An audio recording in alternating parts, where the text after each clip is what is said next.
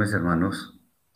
En el día de hoy estudiaremos con la ayuda del Eterno la Parashat Vaigash, que es la número 11 del calendario, y eh, abarca desde el libro de Bereshit, capítulo 44, versículo 18, hasta el capítulo 47, versículo 27. Génesis 44, 18 a 47, 27. Bien, eh, vamos a hacer algunas preguntas que vale la pena entender correctamente para ver el desarrollo de los acontecimientos que sucedieron precisamente en esta parasha. Recordemos que Yehuda se acerca a, Yosef sin aún saber que era él para interceder por Benjamín, el hermano menor. Entonces la primera pregunta que se nos ocurre es, ¿por qué Yehuda da una explicación tan detallada para interceder por su hermano menor, por Benjamín? Sobre esto hemos de decir que su temor el temor de Judá era tan evidente eh, que él tenía en suma estimación el bienestar espiritual y físico de su padre. Y él no le quería causar ningún tipo de inconvenientes a su padre, a Jacob. Independientemente de que Benjamín no fuera hijo de la misma madre, recordemos que Jacob tuvo cuatro mujeres con las cuales tuvo sus doce hijos, de los cuales iban a venir las doce tribus, eh, Yehuda estaba mostrando en realidad que amaba entrañablemente a su hermano. Y obviamente también a su padre. A su padre lo, lo amaba mucho al punto de que no quería que él sufriera ningún tipo de, problema, que su vida no fuera molestada o perturbada.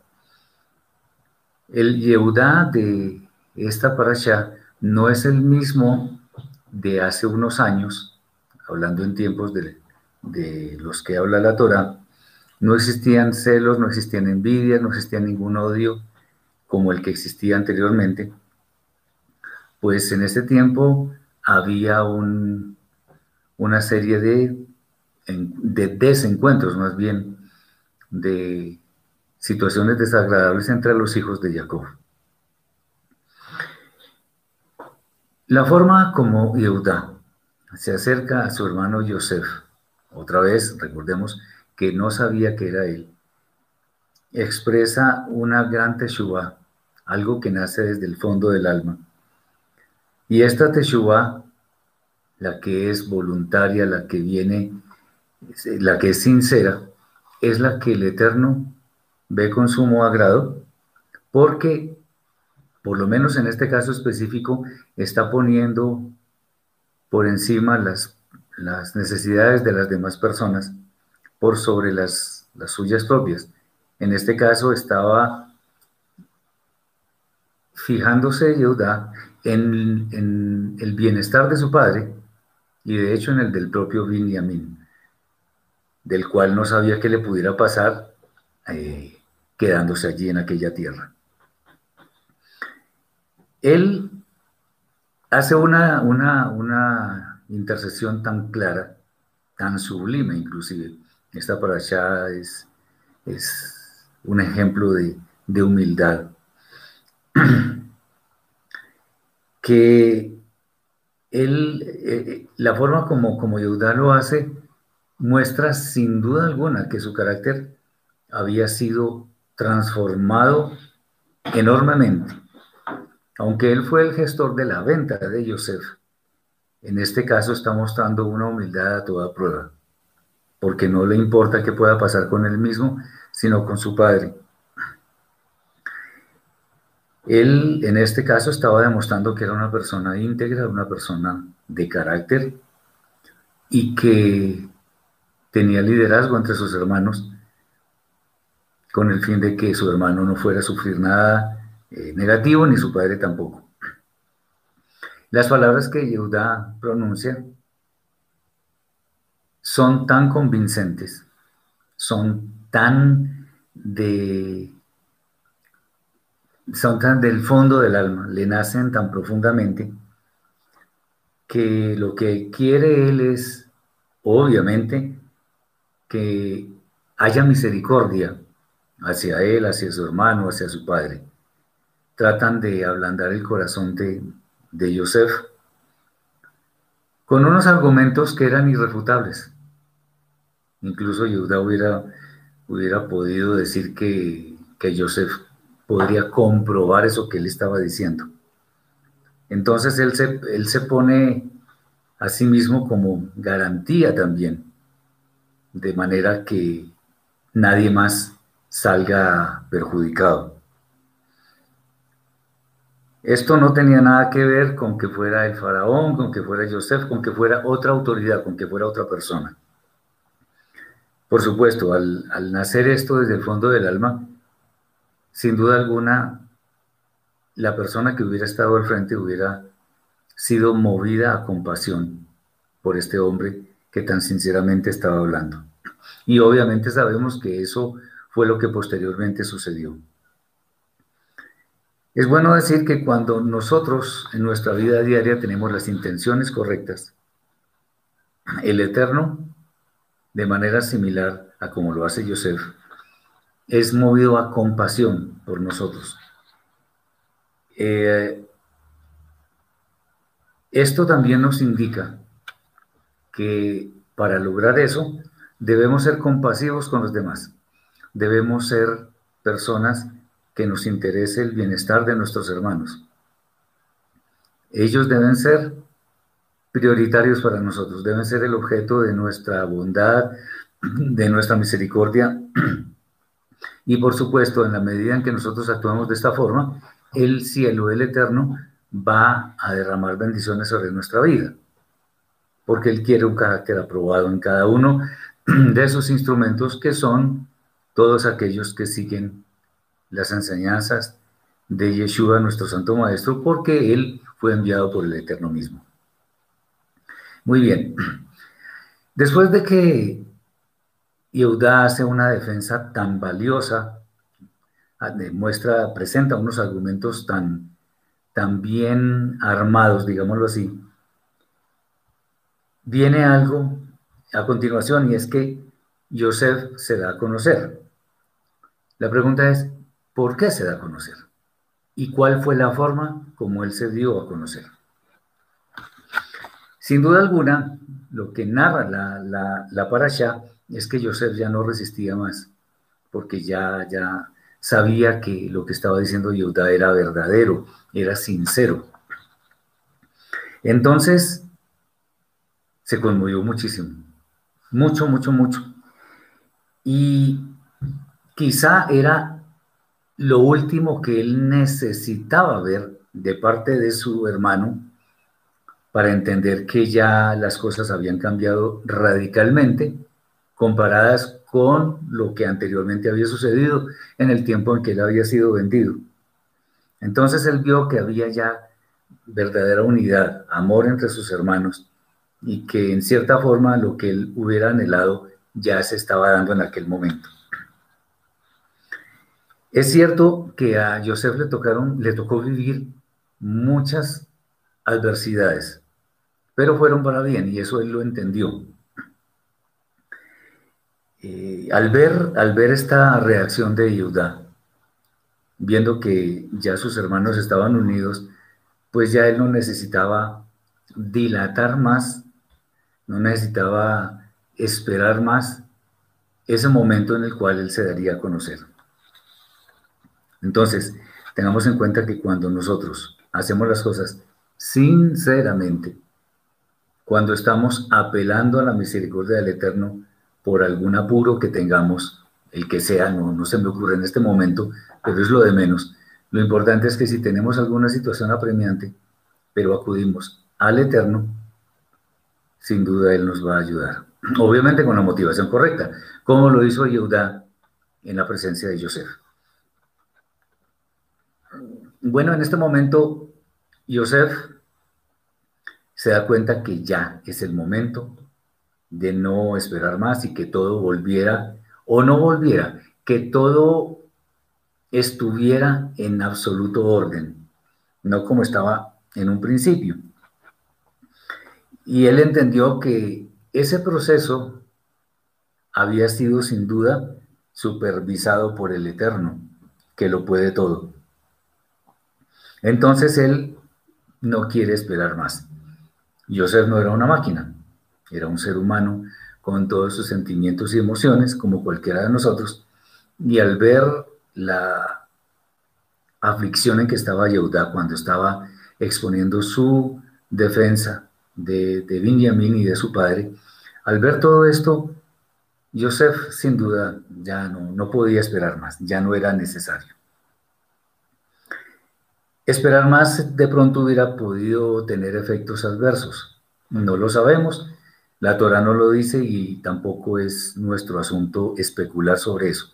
Simplemente hablamos sobre lo que sucedió y fue para bien de todos los hijos de, Jacob y de él mismo eh, en primer lugar.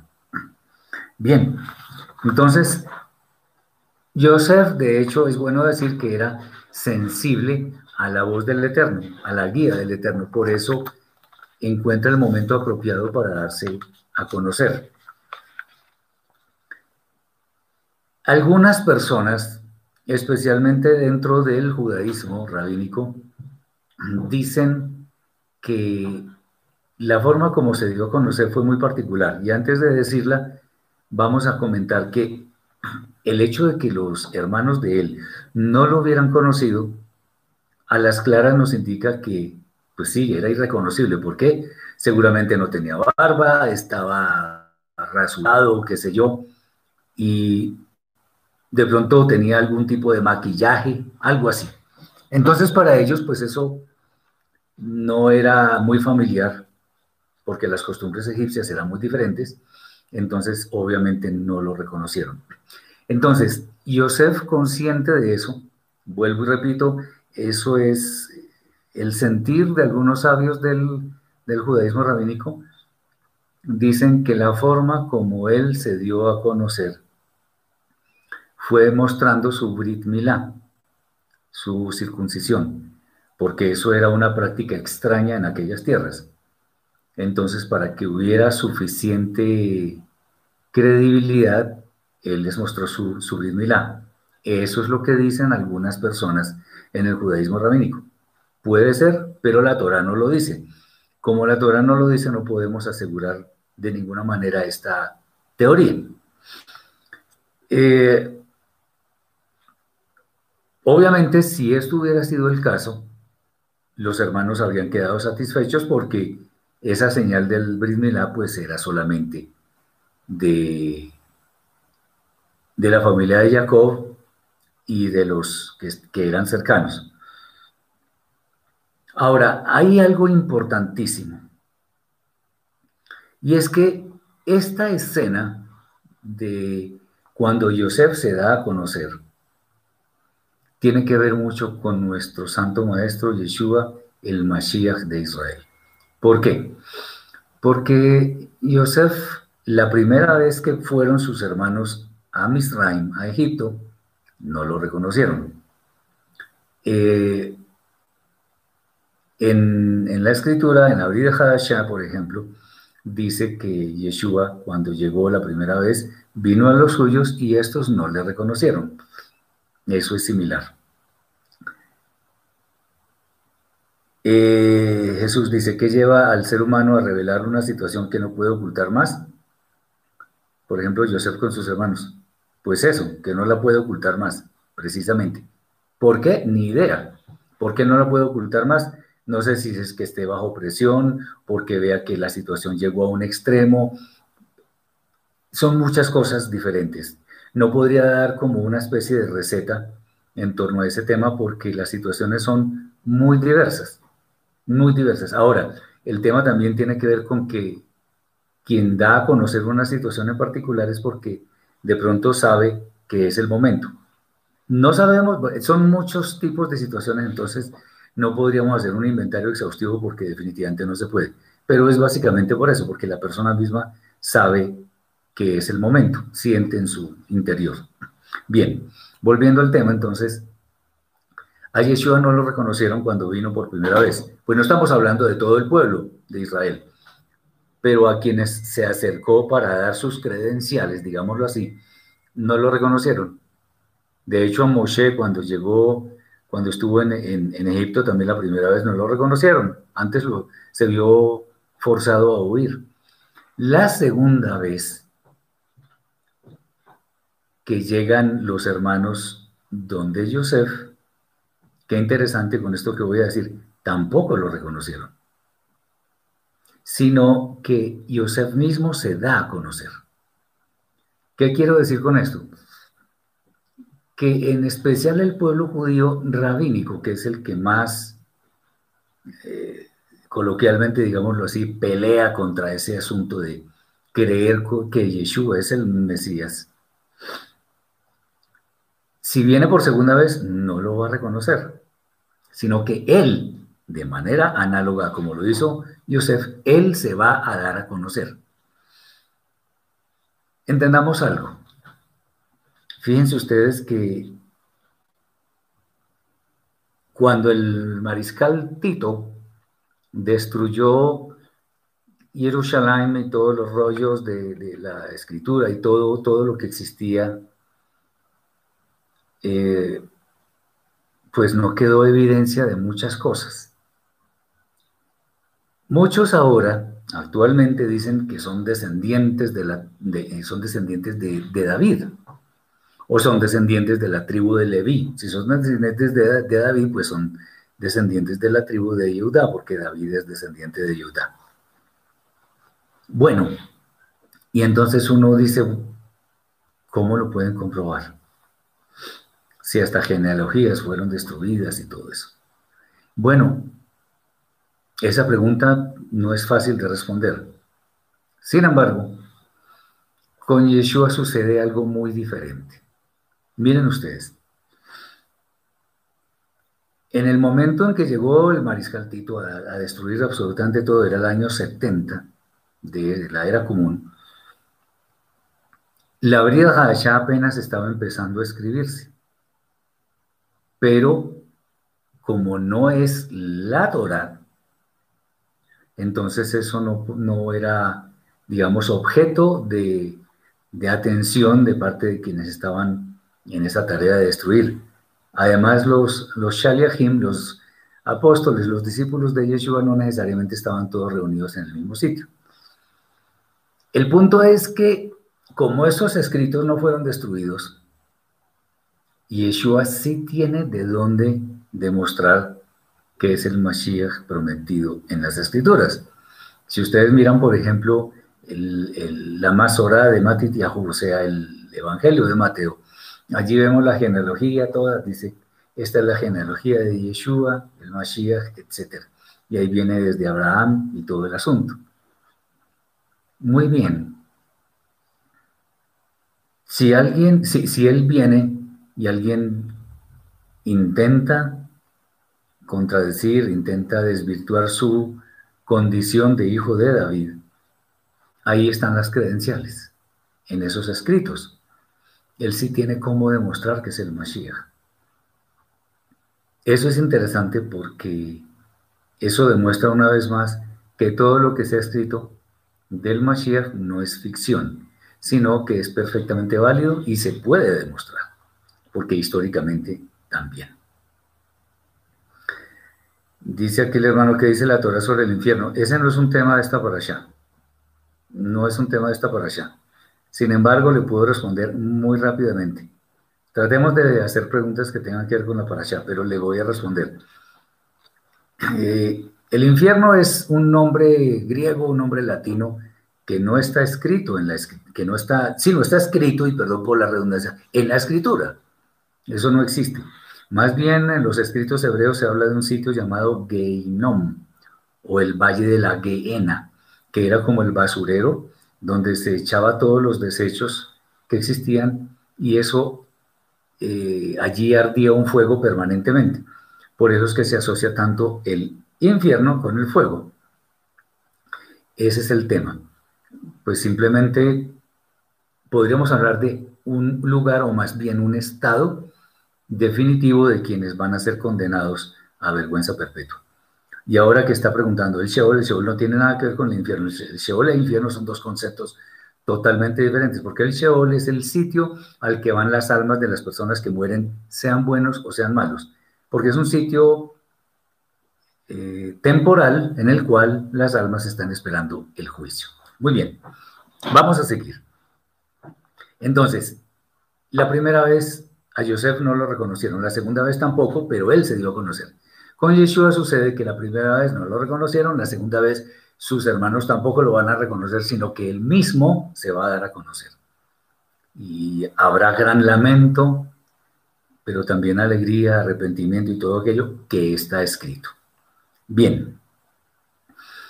Otra pregunta que se nos ocurre es, ¿por qué Joseph le dice a sus hermanos que el Eterno lo envió allí a Misraim, a Egipto, para preservación de la vida? Bien, sobre esto hemos hablado en varias oportunidades, pero es bueno recalcar una vez más en este aspecto porque al Eterno no se le queda nada pendiente. Entonces, el, el, Eterno causó una hambruna, recordemos, cuando Yosef interpretó los sueños del faraón, causó una hambruna que a largo plazo estaba eh, enfocada en nuestro pueblo de Israel. ¿En qué sentido? De que muchas personas iban a ir a Egipto, porque la hambruna era general, iban a ir a Egipto a comprar y allí iban dejando sus riquezas. Riquezas con las cuales nuestro pueblo saldría de Misraim para el desierto a servir al Eterno. Bien,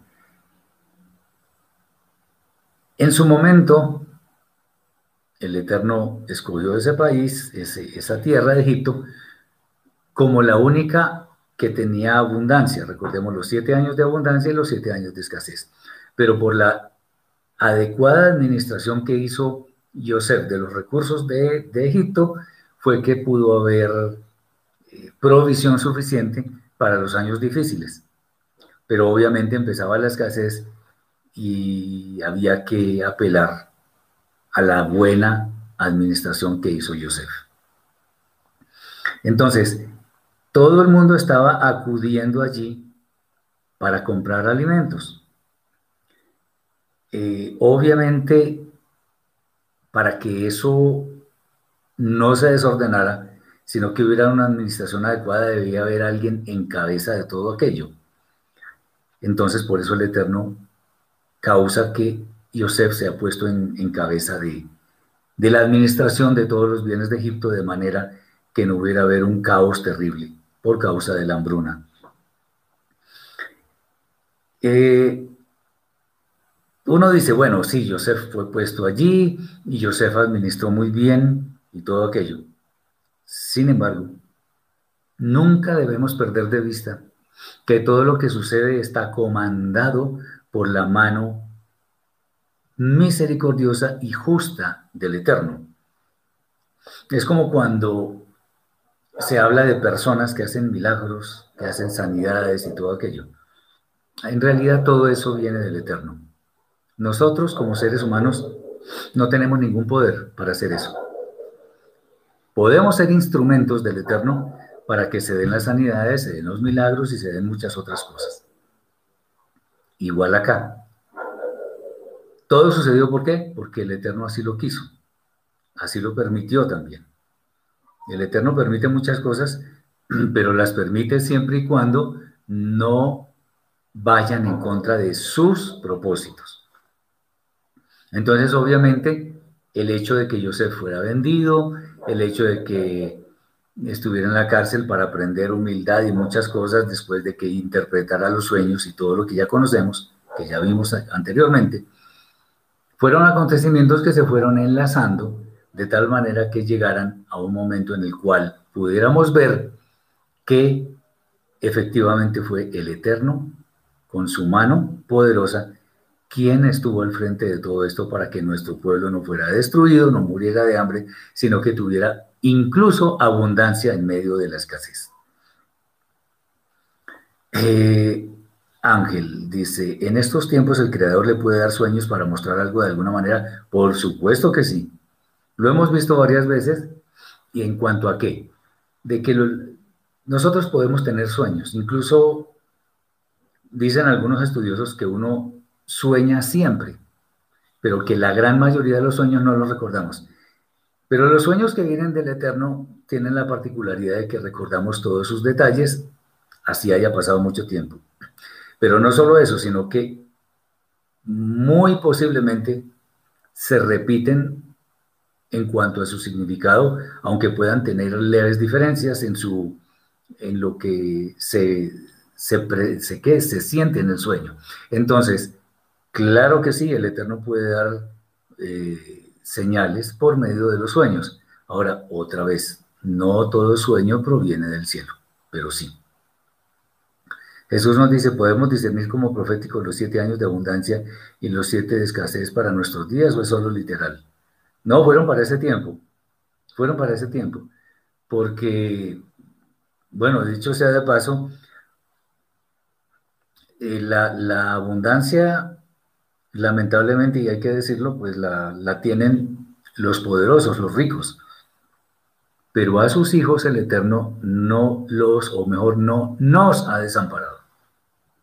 Yo he sido testigo de grandes cosas en esta cuarentena, en esta pandemia, en la cual yo no puedo decir que esta cuarentena ha sido para mí una desgracia y qué cosa. No, para mí ha sido una bendición este tiempo.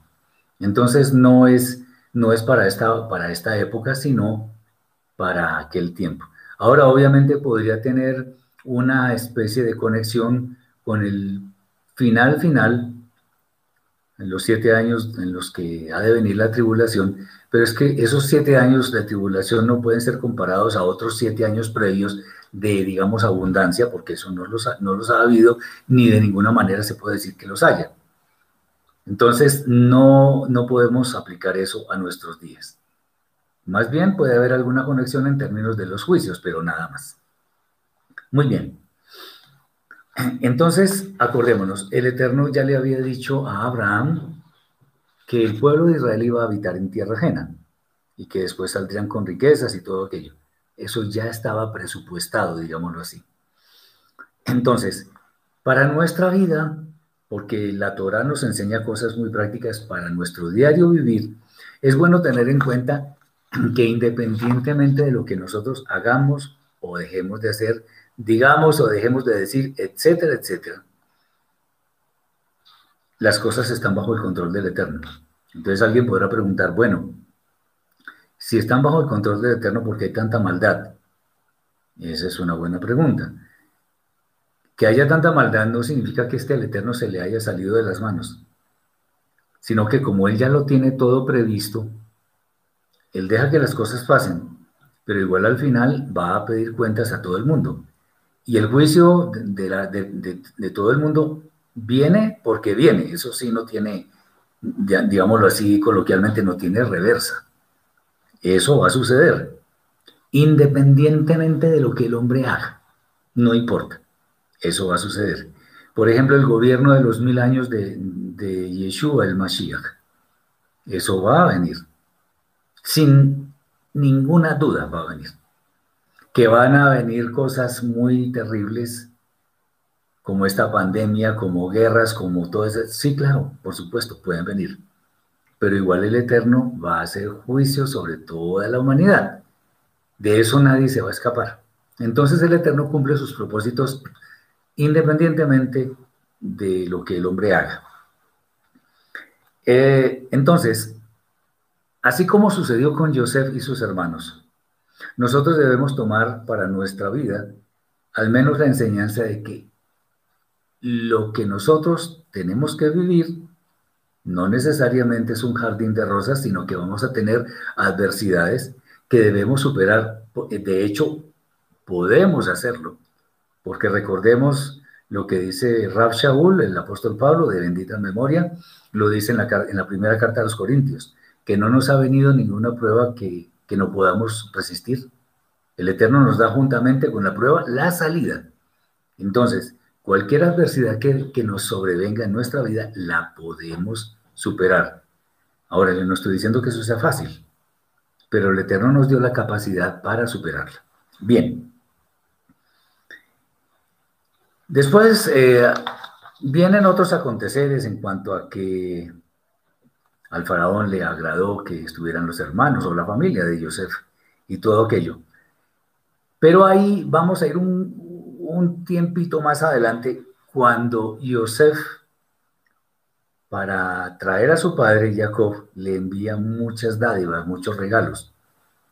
Entonces uno podría preguntarse, bueno, ¿y para qué tantos regalos? ¿Para qué le, le envía tantas, tantas, tantos obsequios a su padre? Bueno, en primer lugar, hay que tener en cuenta que Jacob estaba lleno de tristeza. Él estaba muy angustiado porque además le había tocado dejar ir a Benjamín, a su hijo menor. Ya que no tenía a Joseph, al menos estaba consolándose con su hermano, que es Benjamín. Hermano en el sentido de que era hijo de la misma madre, que era Rachel. Bien, había sufrido mucho y, pues un sufrimiento más a la edad que tenía le podría causar serios problemas. Entonces, cuando, cuando le envía tantos regalos y él los ve, lo que estaba dándole a entender es que efectivamente Joseph seguía existiendo, que él no había muerto. Y esto le daba pues la esperanza, lo revitalizaba para poder ir al encuentro de su hijo que tanto amaba y que había perdido por tanto tiempo. Una cosa que también podríamos pensar es que Joseph, con todo esto que le mandó a su padre, quería en cierta forma como recuperar el tiempo perdido.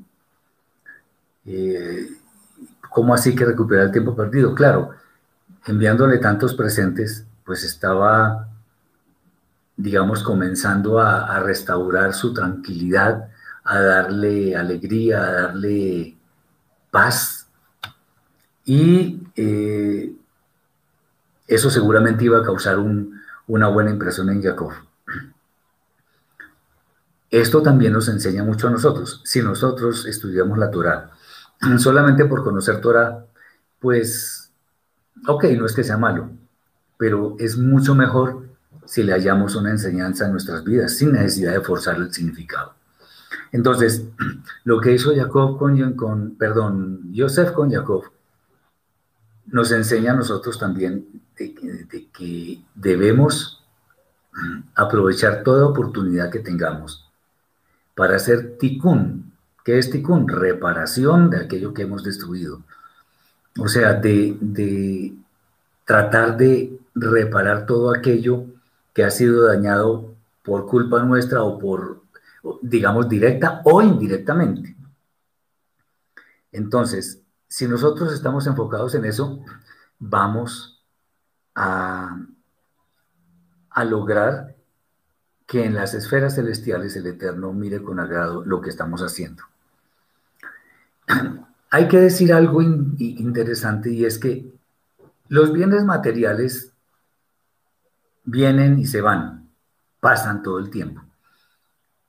Y en últimas, lo que Yosef hizo con su padre no era tanto como, a ver, no suena, no suena bien, pero espero que me entiendan, no, no pretendía comprar a su padre, pero al menos le estaba dando alguna evidencia tangible de que él sí quería su encuentro con él.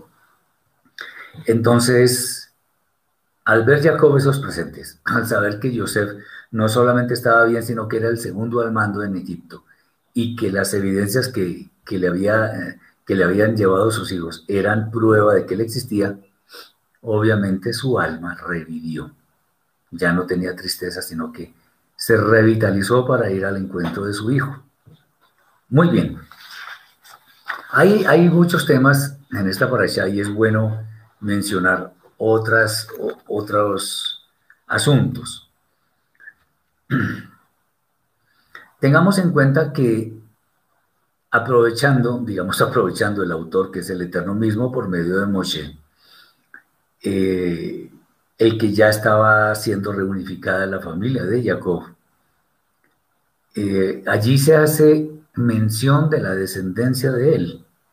Entonces uno dice, bueno, ¿qué propósito tiene esto? ¿Por qué se menciona la descendencia de Jacob?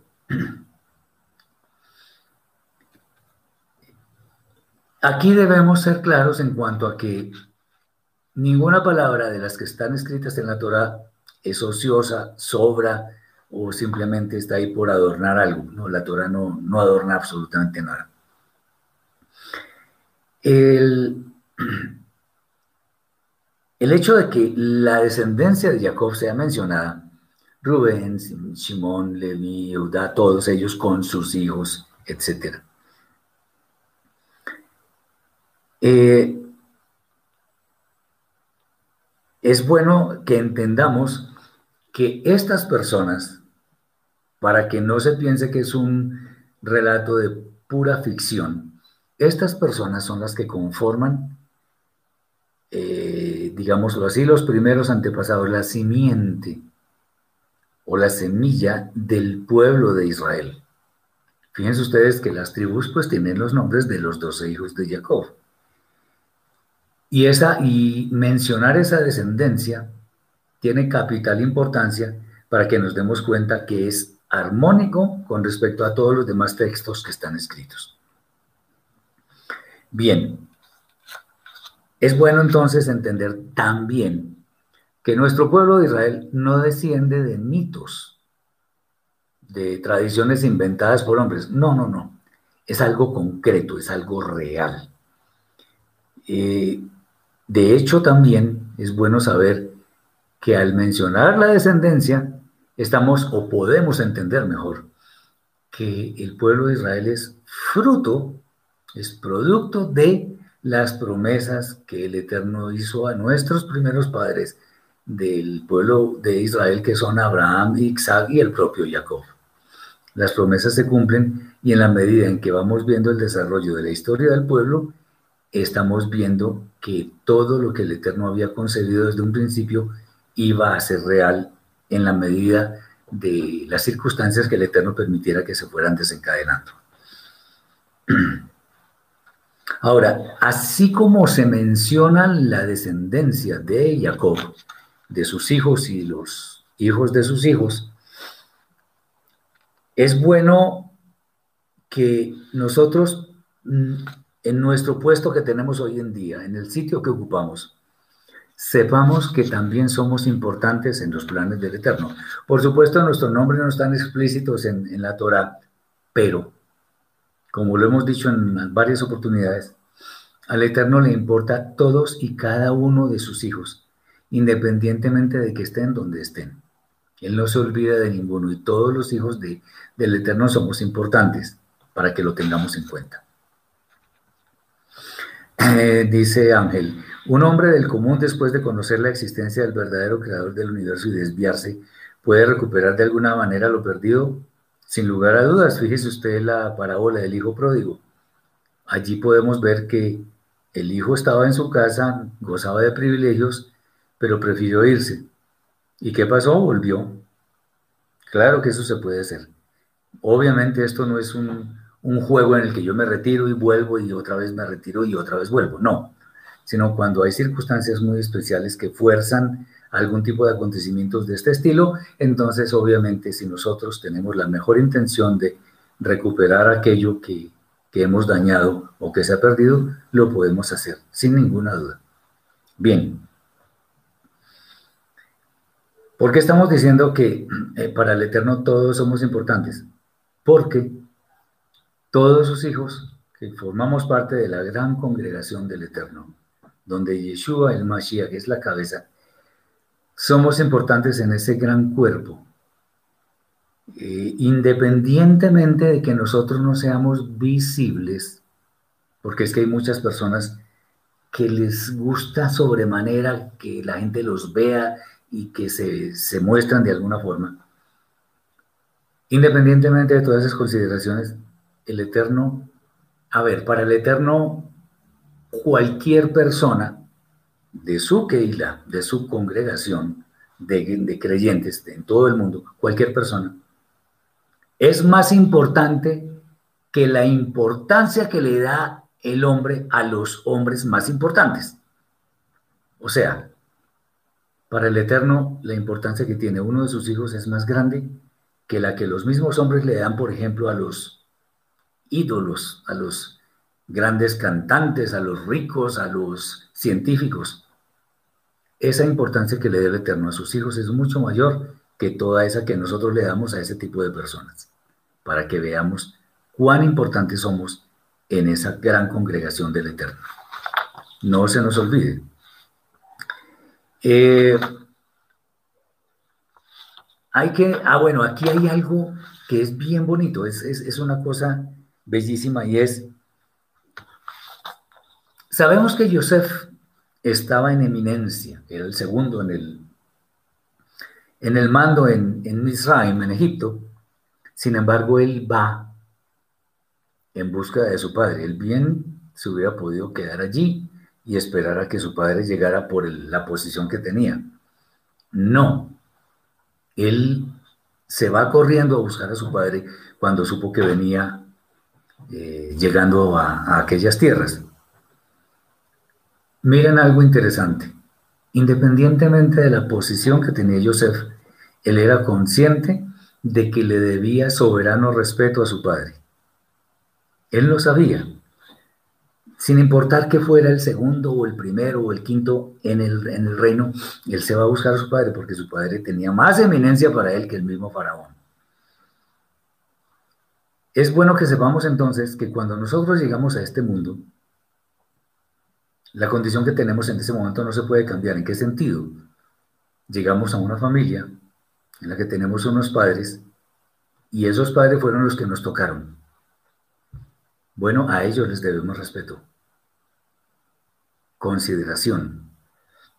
Respeto no significa decir decirles sí a todo lo que ellos digan, no porque ellos se equivocan, como nosotros también nos equivocamos. Pero por ser nuestros padres les debemos respeto. Que no se nos olvide esto. El respeto puede ser, así sea de lejos, porque hay padres que pueden ser un poco difíciles, pero el respeto tiene que ser buen trato, si podemos tener alguna forma de ayudarles económicamente o en su salud o qué sé yo, debemos hacerlo, así sean personas difíciles porque la condición de padres no, se les puede quitar. Que nos tocó X o Y padre y madre, ¿qué se le va a hacer? Pero son nuestros padres. Entonces les debemos todo el respeto y consideración. Eh, por tanto, a sabiendas de esto, es bueno recalcar que ser padres o hijos no es cuestión de que esté escrito eso en un documento o que a mí me parece o que yo sienta, no. Es, un, es parte de un plan celestial que sin duda es perfecto. Y como es parte de un plan celestial, nosotros debemos ser fieles a ese plan.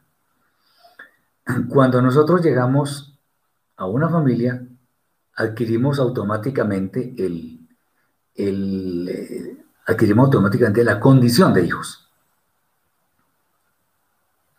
Y estamos protegidos por nuestros padres. Bueno, eso es lo que en general uno quisiera. Pero también los padres nuestros recibieron la condición de padres. Y, obviamente los padres tienen unas funciones muy específicas respecto de sus hijos. Y máxime teniendo en cuenta que los hijos vienen sin, sin ninguna capacidad de, de hacer cosas, porque Venimos todos del vientre de nuestras madres. Entonces, como existe un orden dentro del el universo, pues primero son los padres que los hijos. Los padres existen primero que los hijos. Por lo tanto, al ser esto así, porque el Eterno es de orden, pues al ser primero los padres hay que, hay que respetarlos. Porque ellos han de ser nuestros guías y nuestras autoridades, al menos en nuestros primeros eh, años de vida. Entonces un hijo le debe obediencia a sus padres, respeto, eh, Además la Torah lo dice, honra a tu padre y a tu madre para que se alarguen los días en la tierra que el Eterno tu Elohim te da.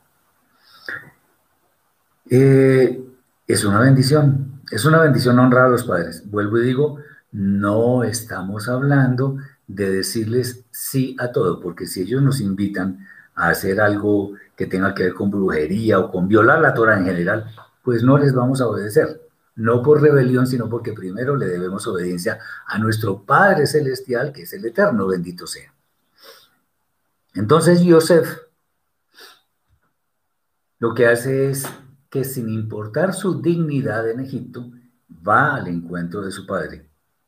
¿Quién, tenía más eminencia entre ellos dos? Jacob, por supuesto, porque era el padre de Yosef. Eso ya le da más eminencia. Eh, obviamente Joseph sale corriendo, no le importó nada y sale al encuentro de su padre y, se, se, abrazan, se dan besos y se empiezan a contar las cosas. Muy bien. Dice Jackie, primero un padre inconverso que la esposa. No, los padres son los padres, o sea, el, el tema es es que nosotros les debemos respeto a nuestros padres. Ah, bueno, ya creo entender, ya. Cuando nos casamos, adquirimos una, un compromiso solemne con nuestra esposa. Y en el orden de prioridades, es, es, interesante eso, y esa pregunta es muy buena. Es interesante porque una persona extraña llega a ser más importante que los padres. Entonces, ¿qué es más importante en nuestras vidas? el cónyuge o los padres? Sin duda alguna, el cónyuge. ¿Qué dice Bereshit, Génesis capítulo 2, versículo 24? Por tanto, dejará el hombre a su padre y a su madre y se unirá a su mujer y será una sola carne. Si los deja es porque es más importante con la que se va a unir. Espero que, que, esta, que se entienda bien. ¿Cuál es nuestra prioridad? Cuando somos casados, ¿cuál es nuestra prioridad? Nuestras esposas, punto. Eso no, ahí no hay nada que analizar, ¿no? Es así. Dejamos a nuestros padres porque ya es más importante nuestra esposa o esposo en el caso, en el caso que sea. Ese es el punto. Espero que esa sea la, pregunta. Bien. Ah, ok, entonces Ali Joseph, al encontrarse con su padre, se da cuenta que, o se da cuenta, no, mejor, estaba poniendo eh, de plano primero las prioridades de su vida. ¿Qué era más importante para Joseph, el faraón o su padre? Pues sin duda alguna su padre, ahí está, ahí está específico eh, todo esto. Eso es un gran ejemplo para nosotros para que tengamos en cuenta también nuestras propias prioridades. Hay otros temas que que también se trata en esta para pero quiero tratar uno que me parece de vital importancia. Se trata de algo que, que de pronto muchas personas, no sé si por pereza o porque les parece algo muy difícil o porque no creen en eso, de pronto no se, no se meten en esa, en esa no sea, no llamemos aventura, sino en, en esa actividad, en esa, o no lo tienen como prioritario. Bien, eh, lo que quiero recalcar en esta oportunidad es que sí es posible llegar a ser un sadik. Un sadik que es, es una persona justa, que practica la justicia. ¿Y qué es la justicia en términos de la escritura? No en términos de los hombres, no en términos de la escritura. Si un sadik es un justo, o sea, es una persona buena, misericordiosa, recta, honesta, etcétera, etcétera. ¿Qué es justicia? ¿De dónde viene que es justo? Pues justicia no es solamente ser justos, sino que justicia es, es todo aquello que es justo en la óptica del Eterno. O sea que una persona que es justa, un justo, un sadik, es una persona que hace lo que es justo delante del Eterno. Y para resumirlo, un sadik es una persona que obedece al santo de los santos. ¿Cómo? Siguiendo fielmente lo que está en la Torah, no como una lista de chequeo ni cosas de ese estilo, sino que lee, medita, estudia la Torah y eso lo hace formar parte de su vida para ponerlo en práctica. Bueno, en este momento, en esta parasha, ya se ha hecho un gran recorrido de, de la familia de Jacob. Y es bueno decir que la Torah de ninguna manera, ni la Torah, ni los profetas, ni los escritos, ni siquiera la vida de ninguno de esos textos sagrados pretenden disfrazar o esconder las fallas que tienen los seres humanos. Uno, uno ve personas que son muy, digamos, muy famosas en la, en la escritura, el rey David, el rey, el rey Shlomo, el profeta Isaías, pero todos ellos pecaron. Y la Torá y los demás escritos no esconden eso. Nos dice Héctor, con base, ¿por qué con base en Bereshit 46-34 es o era abominación para los egipcios ser pastor de ovejas? Es que las ovejas, los corderos y todo eso eran ídolos en Egipto. Entonces, eso sería como humillante para ellos que en lugar de que tuvieran el, cordero como un ídolo, simplemente lo tuvieran como un animal más en el cual estaban pastoreando y todo aquello, que inclusive se podía comer. Eso es lo que podría decirse en primera instancia. Puede dar más explicaciones, pero una importante puede ser esa. Eh, Jesús, ¿qué es tikkun? ¿Cómo se puede practicar? ¿Son los 10 salmos? No sé cuáles son los 10 salmos. Tikkun es reparación, reconstrucción. Entonces, cuando yo digo que voy a hacer tikkun de todo aquello que he destruido es, voy a tratar de reconstruir, voy a tratar de reparar. ¿Qué estamos haciendo en este mundo? ¿O qué deberíamos estar haciendo en este mundo? Un gran tikkun de todo aquello que nosotros mismos hemos destruido por causa de nuestra maldad, de nuestros pecados. ¿Qué hemos hecho? No hemos honrado a nuestros padres, no hemos honrado a nuestro cónyuge, no hemos hecho el bien cuando hemos tenido la oportunidad, no digo que siempre, pero muchas veces ha sucedido eso. ¿Qué debemos hacer ahora? El propósito de que eso no vuelva a suceder. Que mi vida sea tan buena que efectivamente yo pueda decir que soy realmente imagen y semejanza del Eterno. Porque cuando yo peco, no soy imagen y semejanza, soy lo contrario. Entonces, para demostrar que soy imagen y semejanza del Eterno, bendito sea, pues mi vida debe ser impoluta, debe ser santa, debe ser llena de bondad, misericordia, debe ser llena de los frutos del Espíritu, amor, gozo, paz, paciencia, etcétera, etcétera. Eso es lo que es Tikkun. Muy bien. Entonces, estábamos diciendo que la Torah nunca, y los demás escritos, nunca se preocupan por, mejor dicho, en otras palabras, las escrituras nunca están tratando de mostrar héroes. ¿No? Muestra personas de carne y hueso con todos sus defectos. De Moshe se, se muestra cuáles fueron los pecados que no le permitieron entrar a la tierra prometida. Sara se rió cuando, cuando el ángel le dijo que iban a tener un hijo. Abraham eh, tuvo un hijo con, con, Agar cuando esa no era la promesa del Eterno. Lot ofreció a sus hijas para que no tocaran a los ángeles en Sodoma. Podemos seguir. David adulteró, asesinó. El rey Salomón, muy sabio y todo, pero fue idólatra.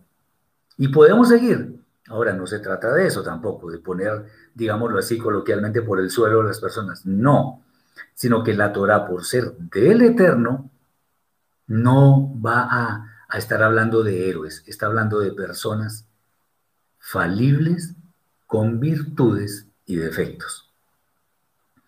Entonces, no disfraza las fallas y eh, a pesar de que nosotros cometamos fallas, podemos hacer cosas muy grandiosas, sublimes en la presencia del Eterno. Y eso es lo interesante. Yehuda, por ejemplo. ¿Qué pasó con Yehuda? Él fue el de la idea de vender a Yosef. Claro, obviamente intercedió para que no lo mataran los demás. Pero vender a un hermano no es que sea propiamente de un santo. Entonces, él cometió esa falta, porque además venderlo significaba apartarlo muchísimo más de su padre. ¿Y por qué le vamos a causar eh, eso a nuestros padres? ¿Por envidia, por celos? Eso fue lo que pasó. Muy bien. Cuando Yehudá se separó de su familia por un tiempo, él se unió a Tamar, pero no por tener descendencia, sino que vio en ella una prostituta que estaba en el camino. Tamar tenía otras intenciones, pero él simplemente tenía ganas de acostarse con una prostituta. Eso no es muy santo que digamos. Sin embargo, a pesar de que Judá tuvo todas esas fallas, a la hora en esta paracha, ¿qué, ¿qué lo vemos haciendo? Implorando misericordia por su hermano Benjamín. Eso es algo que conmueve muchísimo porque con esa sola acción él está demostrando que su vieja vida había quedado realmente atrás, muy atrás de ello, que ahora era un verdadero justo. De hecho, todos sus hermanos llegaron a ser justos, porque a todos les dolía que su padre sufriera. Después, cuando, cuando Joseph se da a conocer y después van a volver y todo aquello, pues discutían entre ellos y ven esto, antes de que Joseph se diera a conocer mejor. Mire, todo esto nos está pasando porque vendimos a nuestro hermano y ahora esto eh, se nos está devolviendo, digámoslo así. Pero estaban reconociendo sus fallas. Es de hombres y mujeres grandes reconocer los pecados. Eso es mucho mejor que tratar de proyectar una imagen falsa de solo bondad, de, de solo perfección, si es que existe. Eso no sirve porque el Eterno lo está mirando y a él no se le escapa nada. La humillación de Yehudá nos enseña que él había aprendido muchas cosas. Antes no le importaba el honor de su padre, ahora sí. Amaba a su hermano aunque su madre no fuera la misma se hizo responsable de ese hijo, de ese hermano, aunque él bien hubiera podido hacer otra cosa. No respondió con violencia. Él no amenazó a Joseph ni nada por el estilo, aunque obviamente estaba en desventaja. Quizá muchos años atrás esas cosas no hubieran sido importantes y no se hubieran dado, pero llegó el momento en que sí. Al ver a Yehuda casi, casi, digámoslo así, arrodillado ante Yosef, no estamos viendo un gran cambio en una vida que antes fue de pecados, de fallas, de, de que no nada, de que nada le importa. Claro que sí. Estos cambios son los que el Eterno quiere que nosotros tengamos en nuestra vida. Siempre, mis hermanos, siempre que haya un hálito de vida en nosotros, en nuestra alma, siempre que tengamos vida, hay esperanza de volver de nuestros malos caminos. Rubén también. Él, él, él, le dijo a su padre, cuando iban a ir a, a Egipto, que él se haría responsable de su hermano. Y al principio también estuvo de acuerdo en que lo vendieran y todo aquello. Hubo Teshuvah hubo tikkun, volvieron de sus malos pasos, al punto que cuando Jacob, como se verá en la próxima parasha, si el Eterno nos lo permite, cuando va a bendecir a sus hijos, todos eran perfectos sadikim, justos. Sadikim es el plural de sadik en hebreo. Aunque no se le hace mucha mención, podemos hablar un poco de Shimón. Simón, ¿qué pasó con él? Él se quedó mansamente en Egipto esperando a que trajeran a su hermano. Ahora, y si no lo traían, él estaba dispuesto casi que a morir. Recordemos que él junto con Leví fueron quienes mataron a todos los hombres de, de Shechem por el incidente de Dinah, de su hermana, que fue deshonrada. Y podemos seguir hablando de muchas cosas. Lo importante es que todos los hermanos de Yosef aprendieron particularmente su propia lección. Porque de hecho, fíjense ustedes, miren, miren cómo son las cosas. Cuando Yosef en sus años jóvenes tuvo el sueño de que el sol, la luna y las y once estrellas se postraban ante él, podría ser que, que él hubiera dicho en cierto tono orgulloso. Y los hermanos ciertamente le, tuvieron mucho odio por causa de esos sueños. Además, quién sabe en qué tono los estaría contando. Entonces, incluso Jacob dijo, ah, es que usted cree que su madre y su padre y sus hermanos nos vamos a inclinar ante usted. Pues miren qué sucedió. Los hermanos se inclinaron ante él y le dijeron inclusive, somos tus siervos. Y eso, eso pasa en la siguiente allá. Cuando antes eso no se les hubiera pasado ni por la imaginación de que eso iba a ser así y que ellos nunca se iban a inclinar. Ahora en forma humilde se inclinaron ante él, no servil, sino humilde, porque reconocieron que Joseph unificó la familia, que Joseph los estaba protegiendo, que Joseph no tenía odio hacia ellos. Ellos estaban reconociendo eso. Entonces, ¿qué pasó? Pues lo mejor que podía pasar. La familia estaba unida. Y esa unión de esa familia fue la que dio origen al pueblo de Israel. De aquí podemos aprender grandes cosas, pero una, con que aprendamos esta es, me considero tranquilo de que hayamos estado presentes en esta charla. Las fallas del pasado, porque todos las tenemos, bueno, yo las tengo, no pueden convertirse en obstáculos para que cambiemos nuestra forma de ver las cosas. No pueden ser objeciones que nosotros ponemos para volver a una vida santa. El problema para volver a ser justos somos nosotros mismos. Es nuestra mala inclinación que se opone. Siempre que nosotros queramos actuar en la dirección correcta, hay algo por ahí que nos quiere impedir que esa decisión llegue a ser realidad. Entonces, tengamos en cuenta algo, los problemas que nosotros tengamos a lo largo de nuestras vidas en realidad son oportunidades que debemos eh, aprovechar para aprender a volver al camino de la verdad, que es la Torah con sus misbot. En otras palabras, a tener fe obediente en el Eterno, para que se cumpla lo que está escrito por allá en Yoshua, Josué 1.8, donde dice, nunca se apartará de tu boca este camino, este libro de la Torah, sino que meditarás en él para que guardes y hagas conforme a todo lo que en él está escrito, porque entonces harás prosperar tu camino y todo te saldrá bien. Eh, tengamos en cuenta que si nos vienen circunstancias adversas, son pruebas del Eterno por lo general entonces vamos a superarlas. Y, por último, si nosotros eh, tenemos una situación que enfrentar, por favor que nunca, nunca se nos ocurra decir, es que yo soy así y no puedo cambiar.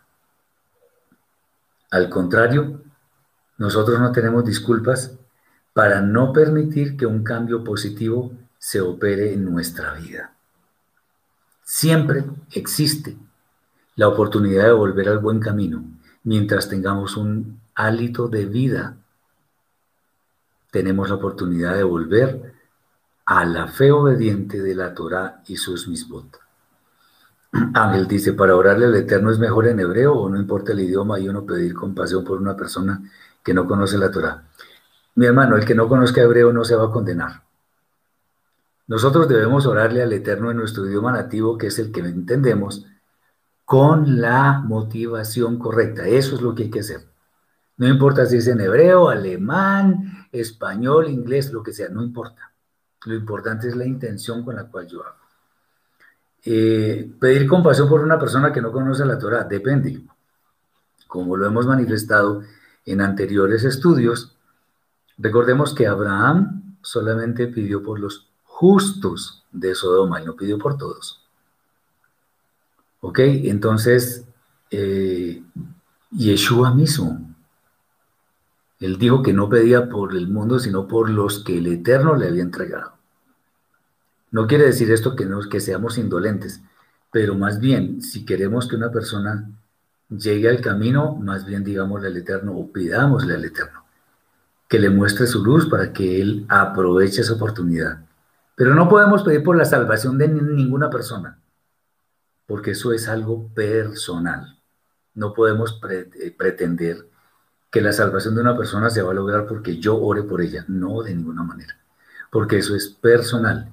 Y como está escrito en la carta a los romanos, nadie, absolutamente nadie, tiene excusa para decir, no conozco al Eterno. Muy bien. Espero que estas palabras hayan sido de gran bendición para sus vidas. Que el Eterno nos ayude a ser mejores, que nos ayude a mirar hacia atrás para hacer ticún de todo aquello que nosotros hemos destruido.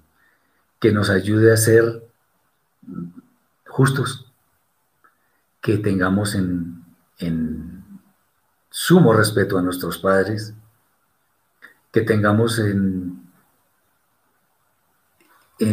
como nuestra primera prioridad obedecer al Eterno y sin duda nos va a ir bien. Ah, bueno, dice acá el tikkun aclalí. No, no, no. No, no es que sea el tikkun verdadero, es que la palabra tikkun en general tiene que ver con reparación de las cosas. Entonces, muchas bendiciones para todos. Les deseo que tengan un Shabbat lleno de bendiciones y que el Eterno guarde sus casas en todo lo físico y espiritual. Muchas bendiciones para todos. Shabbat Shalom.